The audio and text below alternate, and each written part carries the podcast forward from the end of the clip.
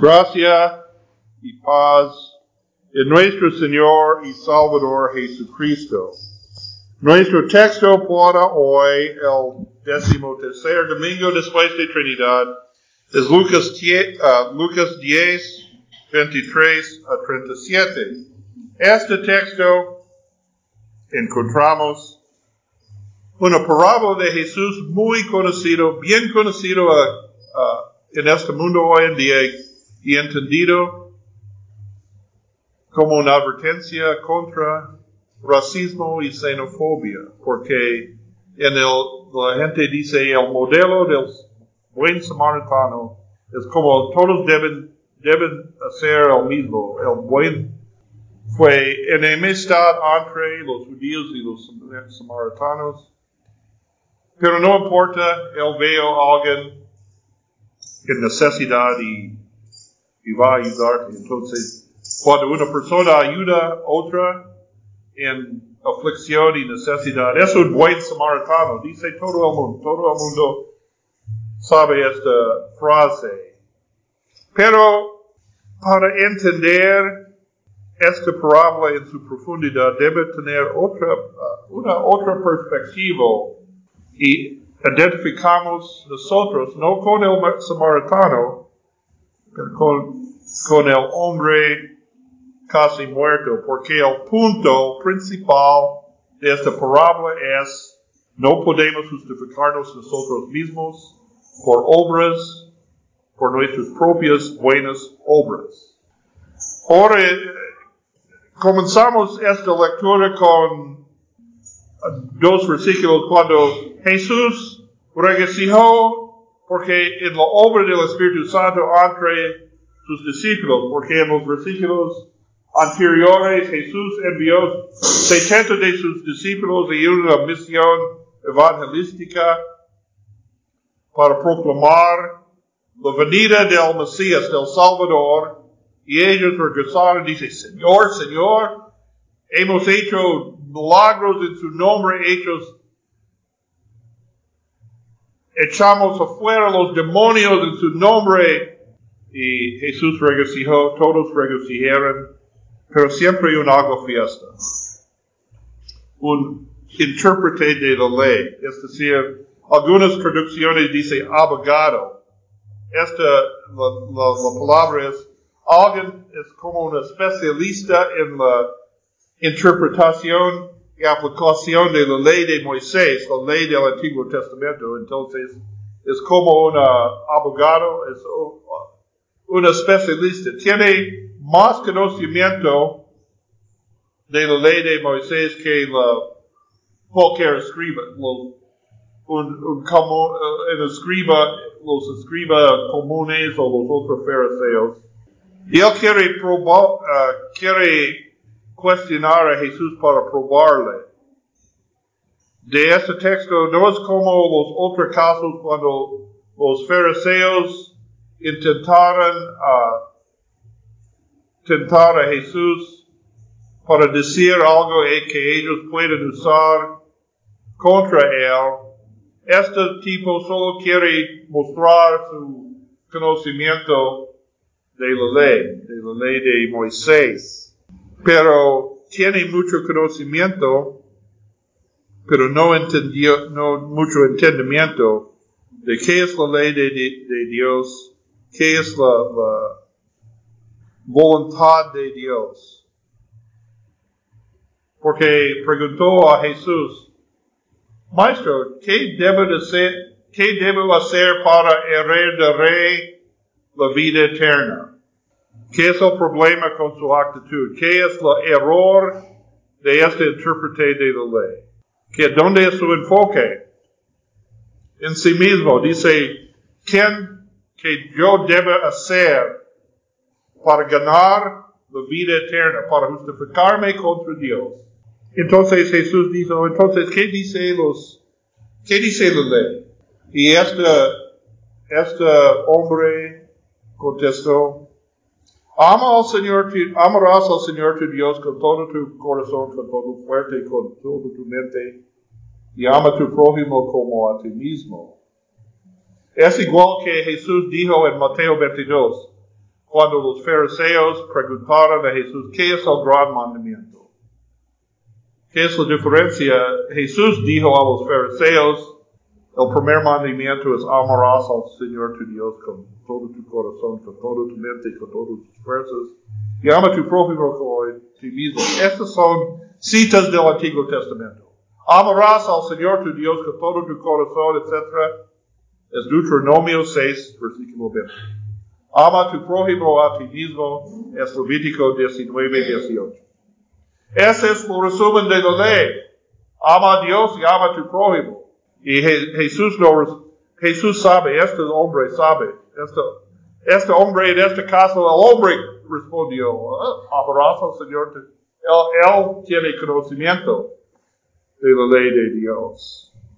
Entonces, Jesús dice, bueno, hazlo y vivirás. Porque esta ley, esta ley moral es la voluntad de Dios para nosotros a vivir como sus hijos, hijos y hijas. Amarás a Dios primero en su vida. Ama a tu prójimo como a ti mismo. Como no amarás tu prójimo como Dios con todas tus fuerzas y con toda tu mente, pero ama a tu prójimo. No hagas a tu prójimo como quieres otros hagar contigo. Esta es la ley moral. Este es el resumen de los diez mandamientos. Pero mira otra pregunta. Esto no, esto no satisface este hombre. Otra pregunta. Pero, ¿quién es mi prójimo? Entonces, ¿quién es mi prójimo? Porque por la hombre, por nosotros, nuestra naturaleza es para pensar en nuestro prójimo como nuestra familia, nuestros amigos, nuestros compatriotas, las personas agradables a nosotros. Ellos merecen buenas obras de nuestra parte, misericordia de nuestra parte. Pero esto no es la voluntad de Dios. La voluntad de Dios aplica a todos por eso, por supuesto, racismo, xenofobia, todo este tipo de cosas contra la voluntad de Dios. Pero mira, hay más. No es, no, hay más de la historia. Que hay más en esta parábola porque no podemos amar a Dios como, como confesamos cada domingo. No hemos amado a Dios como mereces.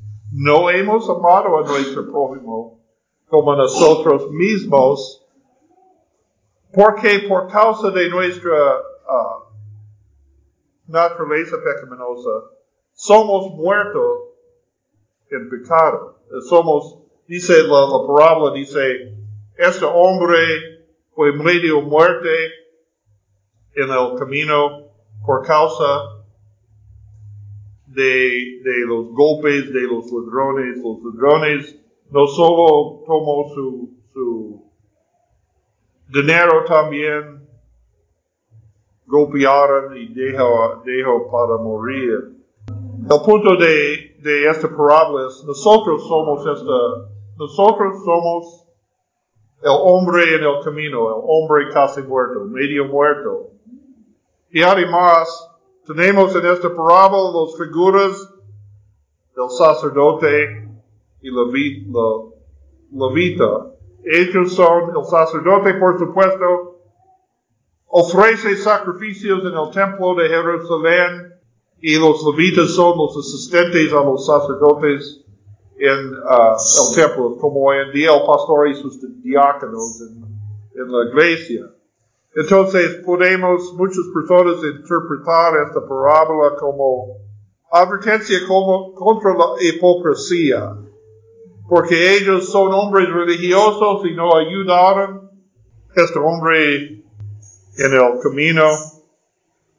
Y es muy, muy fácil para nosotros hacer esto, porque no, no solamente una, una cosa de perder su tiempo, hay peligro ¿Cómo sabes? Uh, los ladrones no todavía están alrededor, porque hoy en día muchas personas en el terminal de autobuses no, no, no, no ayudan los, los mendigos, uh, aún los niños vienen, pidieron ayuda y no, ¿por qué no? ¿Por qué no en la, el terminal? ¿Qué es la realidad en el terminal? Hay ladrones que este, este niño algo mendigo es como un, una trampa. Los ladrones están buscando quién tiene mucho dinero. También eh, ahora, ahora no hay, una vez fue los que echaron en la, en la, en la autopista los recuerdo una vez Luz María y yo fueron en un viaje a Caracas y, regresamos a, a, la Caramuca en medianoche y de, repente el autobús, la, caucho explotó por causa de los, uh, ¿cómo se llama? Clavos o algo en Miguelitos en, en, en el camino y todos en el autobús comenzaron a orar. ¿Por qué? Porque sabes que muchas veces los ladrones están cerca para, para tomar todas las cosas y matar a las personas en el autobús. Gracias, gracias a Dios, Dios escuchó nuestras oraciones y parece que los ladrones, los pandilleros fueron ocupados con otras cosas porque el conductor y su asistente cambian la, la y continuamos. Pero mira, estos son peligros reales para ayudar a otros. Entonces muchas veces tenemos temor para ayudar a otros en sus aflicciones. Pero la ley de Dios dice no importa. Tú debes ser, tú debes ser perfecto en su amor. Entonces no identificamos las figuras del, del, del sacerdote, la levita, no solo son figuras de hipocresía, pero ellos son símbolos de la ley de Dios. Porque la ley de Dios solo nos condena no podemos cumplir la ley de Dios perfectamente. Todos nosotros son, somos pecadores. Entonces, el sacerdote y el levita son símbolos de la ley de Moisés. Ellos, los sacerdotes, tienen la autoridad del pacto de Monte Sinaí, todo, también los levitas, y significa ¿Quién puede ayudar a este hombre medio muerto en el camino? No lo lee, no lo lee. ¿Quién ha ayudado este hombre? Un samaritano, un enemigo del pueblo judío. Tenemos una parte de la cuenta en nuestro texto del Antiguo Testamento de los samaritanos. Cuando después de, del reinado del rey Salomón fue una guerra civil, y el reino antiguo de Israel fue dividido en Judá, al sur, y al norte es Samaria. Samaria, la capital del reino del norte fue en Samaria. Y ellos son en, en Judá, son los tribus de Judá y Benjamín y, y otra, en el norte los otros tribus de Israel. Ellos son hermanos, son descendientes de los hijos de Jacob. Pero ¿qué pasó en nuestra lectura del Antiguo Testamento?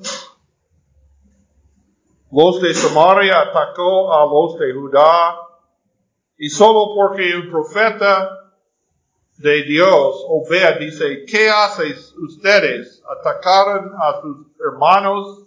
Entonces ellos uh, los, uh, sus cautivos y su botín por temor de Dios por temor de Dios. Pero este es solo la, hostilidad entre los del norte y la Judá continúa después de la conquista del imperio asiriano, el, imperio siriano, derrotó el reino del norte, sacó a la mayoría de la gente y animó a otros extranjeros para, para uh, vivir en, en, en, el territorio. Entonces, lo, el remanente de los, de, los uh, israelitas en el norte uh, casó con los otros y produce en, en los samaritanos. Y cuando después de la cautividad en Babilonia, los de Judá regresó para reconstruir uh, Jerusalén y el templo. Ellos necesitan, trabajaban con unas, con uh, una uh, palo en un, su herramientas en un, un mano y, y espada en otra, porque los samaritanos atacaron otra vez. Entonces, una larga historia de enemistad entre los samaritanos y los judíos. Todavía en aquel tiempo de Jesús, fueron samaritanos en el, en, en, en, en, el territorio de Samaria, pero para los judíos ellos fueron como mestizos, de mezcla de, mezcla de la, la sangre judía y otra otras razas. Además, en Mateo 22, los fariseos denunciaban a Jesús como samaritano. Jesús, para ellos, Jesús fue samaritano porque uh, ellos uh, de las circunstancias del nacimiento de Jesús fue un misterio para muchos. Fueron chismes sobre el nacimiento de Jesús. José no fue su... Uh, uh, María fue embarazada antes de casarse y José no fue el padre de uh, Jesús. Entonces ellos acusaron a Jesús. Ustedes, ustedes son un samaritano y también tú tienes un demonio. En Mateo 22, Jesús no trata con acusación de ser samaritano, tratan con la acusación de tiene demonio. Pero aquí, mira, ¿quién, quién eres el samaritano entonces? Nosotros, el ejemplo para nosotros es el hombre casi muerto. El samaritano es una figura rechazada por el pueblo Israel, rechazado por los sacerdotes, rechazados por los fariseos. ¿Quién es? Jesucristo. Pero Él en su misericordia hizo todo que necesita este hombre, no solo poner aceite y vino en sus heridos y ponga en su asno, pagó por el mesonero, pagó el mesonero por su recuperación y dice todos sus gastos yo pagaré. Este es amor perfecto.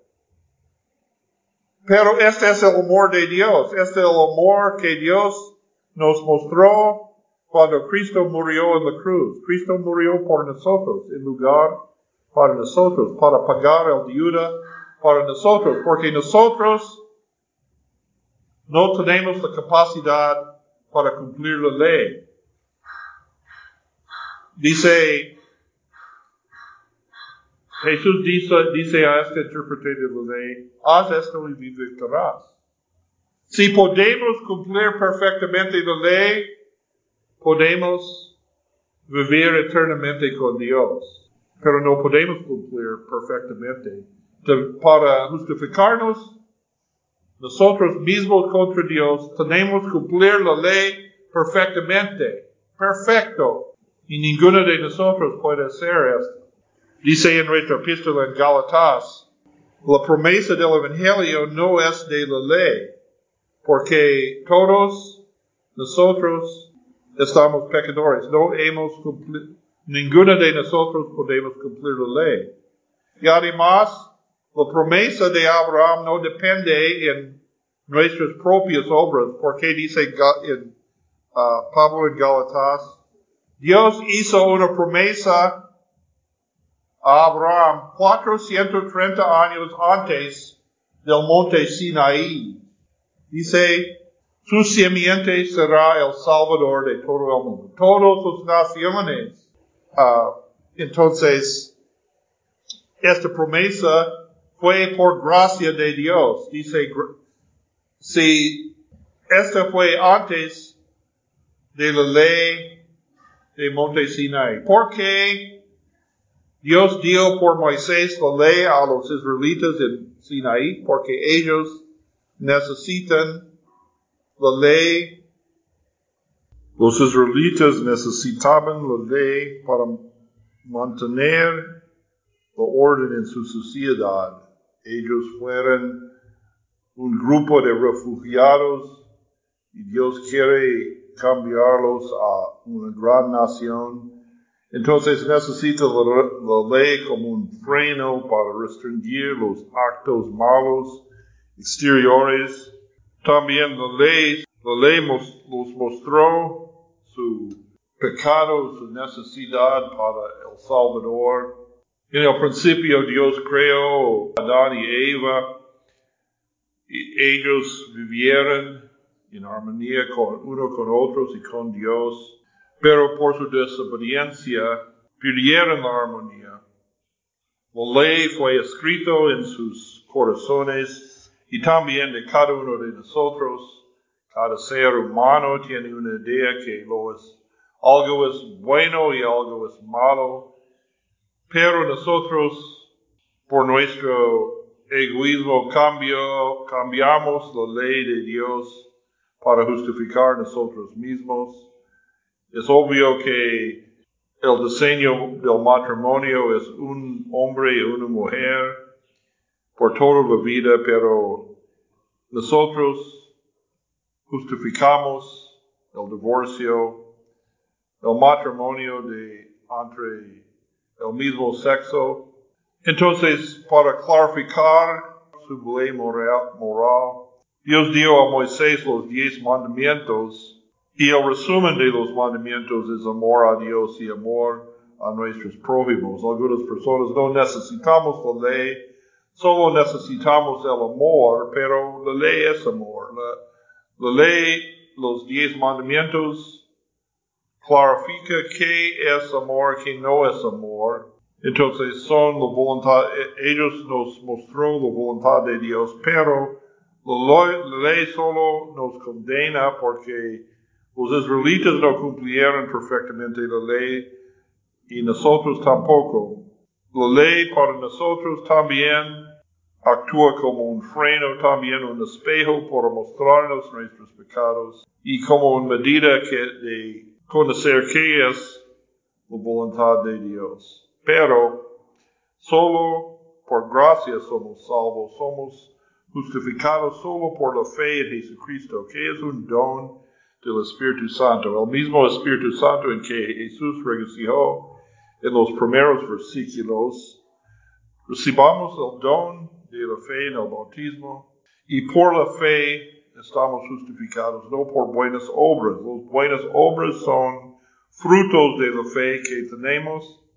Entonces, para heredar la vida eterna tenemos permanecer en la fe en Jesucristo, en la confesión de los pecados y escuchar la palabra del perdón y recibamos los sacramentos por la gracia de Dios, no por nuestros méritos. La salvación no depende en nuestras obras, entonces tenemos la esperanza y la paz que sobrepasa todo entendimiento. Amén.